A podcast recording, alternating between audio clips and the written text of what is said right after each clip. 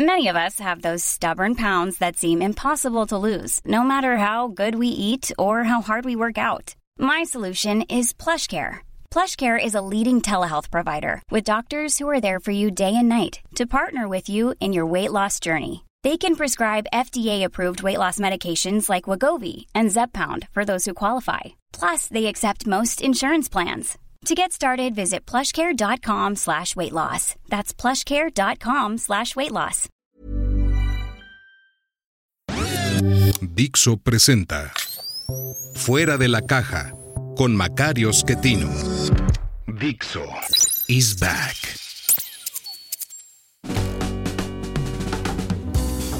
Bienvenidos.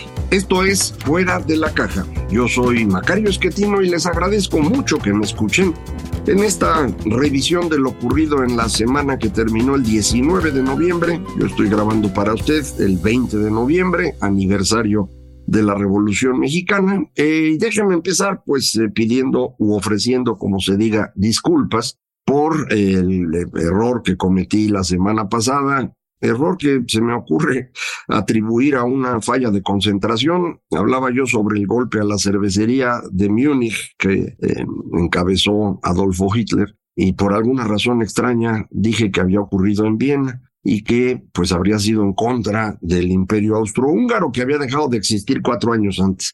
Evidentemente no fue así, pido y ofrezco pues una disculpa, eh, espero no volver a fallar en un error de este tipo pero pues esto, mm, evidentemente para algunos de ustedes, pues dirán, pues si este güey se equivocó en algo tan trivial, ¿no estará equivocado en todo lo demás que dice? Eh, es una buena pregunta y, creo que conviene siempre tener en mente que todos nos equivocamos y que podría tener errores en otras cosas. Eh, si es así, pues eh, yo les agradezco a todos los que me lo hacen notar. En esta ocasión fueron muchos. Qué bueno que me ayudaron en esto. Y bueno, espero que no vuelva a ocurrir y que no haya ocurrido en otro momento que nadie se haya dado cuenta, ni yo mismo. Pero en cualquier caso, ¿qué ocurre esta semana? Hay una gran reunión en Estados Unidos, San Francisco, de la APEC. Viene Xi Jinping a hablar con Biden. Esto es algo muy importante porque pues estamos eh, o hemos estado avanzando hacia la posibilidad de un conflicto abierto entre China y Estados Unidos. Esto quiero decir un conflicto armado. Y bueno, cualquier cosa que se haga para evitarlo me parece que es muy útil. Creo que Xi necesitaba hablar con Biden para bajarle un poco a las cosas. Para Xi no es un panorama maravilloso el que enfrenta. Usted ya sabe, porque lo hemos hablado desde hace tiempo, hay problemas económicos en China. Ya les eh, ocurrió lo mismo que a Japón en 1989, estalló la burbuja inmobiliaria y esto frena las economías. Eso le pasó a Japón. Sobre todo economías como estas, Japón, Corea y China, que han crecido con base en la inversión. Muchas personas creen que el crecimiento de China, Japón y Corea se ha debido a exportaciones. Eh, no, las exportaciones son un subproducto del modelo. El modelo consiste en invertir mucho. Para poder invertir mucho hay que lograr que la población deje de comer para que el dinero que no usa pueda utilizarse para invertir, es decir, se reduce el consumo para que crezca el ahorro y ese ahorro financie la inversión. Conforme se va invirtiendo y se va produciendo más, pues esa producción hay que sacarla, porque la gente no puede consumir. Si los dejas consumir, se acabó el modelo. Entonces, por eso exportaban y exportaban muy barato. Aquí en Occidente, pues todo el mundo hablaba del dumping, es decir, esta estrategia comercial ilegal de vender por debajo del costo de producción para destruir a la competencia y una vez que uno se queda solo en el mercado, pues le vuelve a subir. En realidad, ninguno de ellos hacía dumping en esta lógica. Lo hacían porque eh, estaban deshaciéndose de la producción y no les importaba perder un poco con tal de que alguien comprara las cosas que hacían. Y como al principio todos, Japón, Corea y China, produjeron cosas de baja calidad, pues la verdad no les importaba. Esto eh, Japón lo fue corrigiendo con rapidez, Corea ya lo ha hecho, China todavía no logra salir de productos de una calidad de media para abajo, pero bueno, su estrategia de crecimiento depende mucho de esta capacidad de invertir, pero En economía, todos los factores que se usan para producir poco a poco van dando rendimientos menores, es decir, la primera vez que usted invierte en algo, pues le va a dar gran rendimiento esa nueva herramienta o lo que haya comprado. Se compra una computadora, bueno, pues con eso incrementa usted su producción muy bien. La segunda computadora ya ayuda un poco menos. Para la tercera ya realmente las ganancias no son muchas, a menos que al mismo tiempo está usted incrementando el número de trabajadores. Pero si nada más se incrementa un factor productivo, los rendimientos que da se van yendo hacia abajo. Eso es lo que pasa cuando uno invierte mucho se acaban los negocios atractivos y empiezan a darse negocios que no lo son tanto. Pero como urge colocar el dinero, pues ese dinero acaba en sobre todo desarrollo inmobiliario. Japón, cuando truena en 1989 su burbuja, se queda con ciudades enteras que se construyeron y que nunca fueron ocupadas. Tuve la fortuna de visitar Japón en 2006 y me tocó ver una ciudad prácticamente 20 años después de esta crisis, que seguía vacía y estaba bien bonita, ¿eh? estaban los edificios, todo como nuevecito, pues porque nunca se había ocupado, pero si usted tiene 20 años una inversión inmobiliaria sin ocupar, pues ya perdió todo lo invertido, ¿no? Ese es el costo de esta estrategia.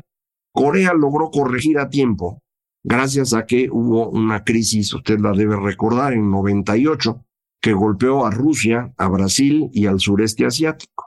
Aprovechando esa crisis en Corea, balancearon un poco la economía, soltaron ya definitivamente el consumo y gracias a eso Corea mantiene un crecimiento no espectacular, pero bueno. China debió haber hecho esto en 2009. Iban a hacerlo, lo estaban empezando a hacer, lo habían planeado ya, y que ocurre la gran recesión y les dio miedo. Usted recordará que en México esta gran recesión de 2009 tumbó nuestras exportaciones a Estados Unidos en el orden del 20%. Y esto se refleja en una caída de la economía del orden del 5 o 6%, más o menos la relación. En China habrían sufrido lo mismo y no quisieron aguantar esta caída. Los hubiera llevado de estar creciendo en ese entonces 7, 8% a prácticamente 0 o 1 no lo quisieron aguantar y se regresaron a invertir. Y entonces, de 2009 en adelante, hay una inversión en China que ya no tiene sentido. Esto truena en octubre de 2021. Mm, usted recordará la quiebra de esta gran empresa inmobiliaria que se llamaba Evergrande, que el gobierno chino ha tratado de ir escondiendo para que no se espante nadie, el 2022 que la economía china no creció, dijeron que era por los confinamientos en Shanghai y por eso abrieron en 2023, aunque se les murieran unos cuantos millones de chinos de COVID. El asunto era pues ya que creciera la economía, pues no, no creció. Y ahí siguen atorados, no alcanzan todavía a recuperar el ritmo. Y esa presión de una economía que no está funcionando, pues eh, lleva al señor Xi a tratar de evitar en este momento mayores conflictos y creo que por eso le importaba ver a Biden. De ahí no se debe concluir que van a llegar a grandes acuerdos, pero al menos hay una distensión y eso ya es importante. Llegaron algunos acuerdos con respecto, por ejemplo, al fentanilo, esto se promocionó mucho, no sé ahí cómo quedamos nosotros. Se acuerda que cuando Estados Unidos empezó a reclamarle a México que estaba produciendo fentanilo y llevándolo para allá, el presidente mexicano dijo que no, que todo venía de China, pero pues ya platicaron Biden y Xi y a lo mejor pues ya resultó que no, no todo venía de China, algo eh, salía de México y bueno, pues a ver ahí en qué más problemas nos metemos. Por allá anduvo el señor López Obrador, había insistido en que no iba a permitir una foto con la presidenta del Perú, pero bueno, pues la foto de protocolo había que hacerla.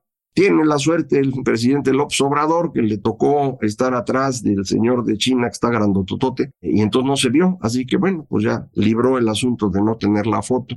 Fuera de eso, otra parte importante que ocurre durante la semana es este decreto del presidente de que tengamos trenes de pasajeros es decir, a las empresas eh, ferroviarias a las cuales se les concesionó el uso del ferrocarril bajo cierta definición hace ya casi 30 años, pues ahora se les dice que no, que vamos a hacerlo distinto. porque se me acaba de ocurrir que, mire, no, no nada más carga, sino ponga usted pasajeros. Esto es un problema mayor. No sé bien cómo van a reaccionar estas empresas. Eh, una en particular, Grupo México, trae problemas desde hace rato con López Obrador. No sé si ahora se sume a las demás para que hagan recursos legales tratando de frenar esto o se empiecen a hacer mensos a ver si ya cuando se vaya él se puede hablar con quien quede en su lugar, la presidenta que corresponda. Al respecto ya arrancan las campañas, arrancaron el día de hoy, 20 de noviembre, a las cero horas, eh, ya formalmente son pre-campañas, pero en eh, los tres grupos que van a competir, que son la coalición de Morena, la coalición de oposición y Movimiento Ciudadano por separado, ya hay un único precandidato, en el caso de Movimiento Ciudadano, que es el gobernador de Nuevo León, que está en bronca todavía si se puede ir, no se puede ir o quién queda en su lugar, y candidatas, precandidatas, pero únicas en los otros dos casos. Veremos cómo van desempeñándose en los próximos días. Yo insistiría en que me parece que Marcelo regresa al redil y no es candidato de Movimiento Ciudadano por la amenaza de que lo procesen por alguno de los tantos expedientes que debe tener listos ya López Obrador. Y por esa misma razón, Samuel García es el candidato de Movimiento Ciudadano. Lo obligaron, digámoslo así, desde Palacio Nacional, porque López Obrador le urge tener un tercer partido. Creo que esa es la confirmación más clara de que no trae 50% de votos, que él cree que puede sacar arribita de 40 y pues con un tercer candidato 40% ya le alcanza. Eso es lo que me parece que está intentando lograr. Vamos a ver realmente cuánto trae cada quien. Yo creo que estas mediciones de la aprobación presidencial no son muy útiles. Digo, son útiles para saber cuánto aprueban al presidente, pero no sirven para pronosticar una elección porque pues el presidente no va a participar en ella, aun cuando está absolutamente claro que él va a seguir mandando. Eso creo que fue, lo platicamos la semana pasada, un golpe muy bajo a Claudia Sheinbaum de parte de quien dice ser su promotor y aliado. Me parece que esta forma de tratar a, la señora Sheinbaum puede ser causa de su derrota. Al evidenciar que ella no toma decisiones pues nadie va a querer hacer una alianza con ella. Hay que hacerla con López Obrador, pero no es lo mismo, aunque mucha gente piense que sí. Debilitar a la candidata es algo serio. Algo así hizo Felipe Calderón, usted recordará, con Josefina Vázquez Mota, y acabaron perdiendo.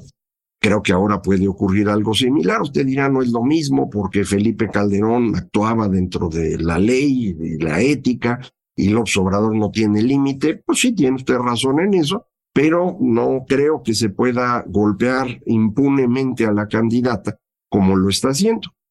Esto, insisto, lo vamos a ir viendo. Saber hoy, hoy quién va a ganar es imposible. Lo único claro es que no está resuelta la elección y eso es lo importante. El presidente ha intentado por todos los medios convencer a los mexicanos que este arroz ya se coció, que esto ya está resuelto, que va a ganar su candidato creo que cada vez es más claro que esto no es así y por eso tiene que estar haciendo todo tipo de cosas para pues eh, evitar una derrota. A lo mejor lo logra, a lo mejor no, pero al menos hay una competencia y esto es lo relevante. Y hablando de competencia, en, en Argentina, el día de ayer, domingo 19 de noviembre, se llevó a cabo la segunda vuelta de la elección presidencial entre el candidato, digamos, oficial del peronismo, el eh, ministro Massa, y Javier Milei, el candidato de oposición, el loco, como lo conocían desde la secundaria. Hay una buena biografía al respecto que se llama así, El Loco, donde muestra pues todos estos defectos de personalidad que tiene el señor Milei y que a mí personalmente me parecen preocupantes, pero yo no estoy allá, yo ya tengo a mi loco aquí. Entonces, pues Justo por eso creo que es preocupante. Sin embargo, para obtener el triunfo, Milei recibió un apoyo franco y declarado del grupo de Macri. Y Milei lo reconoció y lo agradeció. De manera que creo que esta coalición es la que va a tratar de gobernar. Milei va a tratar de impulsar las medidas económicas que para él son relevantes que usted conoce, la mayoría de ellas me parecen muy razonables para un país como Argentina, es decir, vender empresas públicas que son un problemón, o por ejemplo dolarizar, que ya es la única salida que le queda a Argentina para eliminar la inflación, ya aprobaron todas las demás. En economía, la idea básica es, si usted no quiere inflación, necesita un banco central autónomo. Pues lo tuvieron y no sirvió. Si no sirve eso, eh, el siguiente paso, que ya es difícil de aceptar, es un consejo monetario, que consiste en quitarle al Banco Central la posibilidad de emitir o comprar deuda. Nada más sirve como casa de cambio. Esto fue lo que hizo Menem y sirvió muy bien, bajó la inflación prácticamente a niveles de un dígito, 3%, 4%, pero desafortunadamente, después de la crisis mexicana de 1994-95, a Argentina se le complicó mucho la vida y empezaron a contratar deuda que no iban a poder pagar, empezaron a usar el sistema bancario para crear dinero por fuera de lo que sería el Consejo Monetario. Y esta fue la causa de esta tragedia que se llama el Corralito. En eh, fines de 2001, en diciembre, de pronto los bancos se cierran y la gente no puede sacar su dinero, por eso le llaman el Corralito. Encerraron al dinero y no lo dejaron salir. Y para cuando los dejan sacar el dinero se había devaluado de uno a tres pesos argentinos por dólar. De manera que los ahorros de los argentinos se perdieron en un 80 y 70% de su valor. Es algo similar a lo que vivimos en México con López Portillo, una crisis de ese tipo. Este es diferente en detalles y eso, pero el golpe para los ahorradores es muy parecido y es trágico. Después de eso, pues Argentina tuvo cinco presidentes en 15 días, medios se estabilizaron y llegaron los Kirchner, que han sido una tragedia para Argentina, regresaron a gastar dinero a lo tarugo, invadieron al Banco Central, eh, destruyeron el funcionamiento de yacimientos petrolíferos eh, federales, YPF, que es la petrolera de allá, eh, una tragedia. Y esa tragedia los ha llevado al momento actual, una inflación otra vez de tres dígitos, y justo por esa razón mucha gente decía, ¿cómo es posible que el ministro de Hacienda, el señor Massa, que es responsable de eso, pues pueda ganar la elección presidencial. Pues no, no gano, ganó mi ley. Eh, entonces creo que la idea de dolarización la van a tener que aplicar. Ya el Consejo Monetario lo usaron y tampoco sirvió por lo que le acabo de platicar. Ya nada más queda dolarizar. No se puede hacer de inmediato porque no hay dólares suficientes en Argentina, no hay para pagar deuda, no hay para reemplazar los pesos que están en circulación tendrán que ir procesando esto, pero yo pienso que no es una mala idea porque ya no hay otro, no porque sea maravilloso hacerlo, sino porque ya no hay de otra. Fuera de eso, vamos a ver, algunas otras ideas del señor Milley son del tipo estos que llama uno de extrema derecha, la venta de órganos, por ejemplo. Pero eso ya es una cosa, me parece muy extrema, que no creo que vaya a ocurrir. Creo que se va a concentrar en las primeras ideas que le comentaba yo, y van a necesitar mucho del grupo de Macri para tratar de administrar políticamente esto porque pues él no tiene control del Congreso ni nada cercano. Eh, es la tercera fuerza, de hecho, en el Congreso. Entonces, eh, vamos a ver cómo se acomodan, pero pues este triunfo de ley nos confirma que en América Latina, en todo este ciclo electoral donde se han cambiado presidentes o jefes de Estado, en eh, todos los países, solo dos ganó el oficialismo, que es Costa Rica y Paraguay, todos los demás ganó la oposición. Y en buena parte de los países donde gana la oposición, quien lo hace es alguien que viene de fuera de la política, un outsider. ¿Quién es alguien que viene fuera de la política? Alguien que la gente cree que viene de fuera. No tiene necesariamente que venir de fuera, con que la gente lo crea, es más que suficiente. Es el caso de López Obrador. López Obrador lleva 50 años viviendo de la política, pero para muchos mexicanos, él no es un político porque está peleado con todos. Ese fue el caso de Trump para ganar. Vamos a ver para 2024 a quién consideran los mexicanos que es alguien externo a la política y es de oposición. Eso va a ser importante.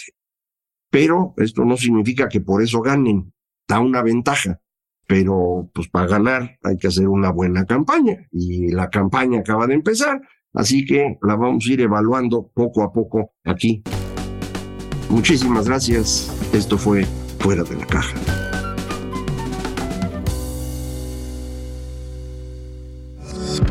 Dixo is back.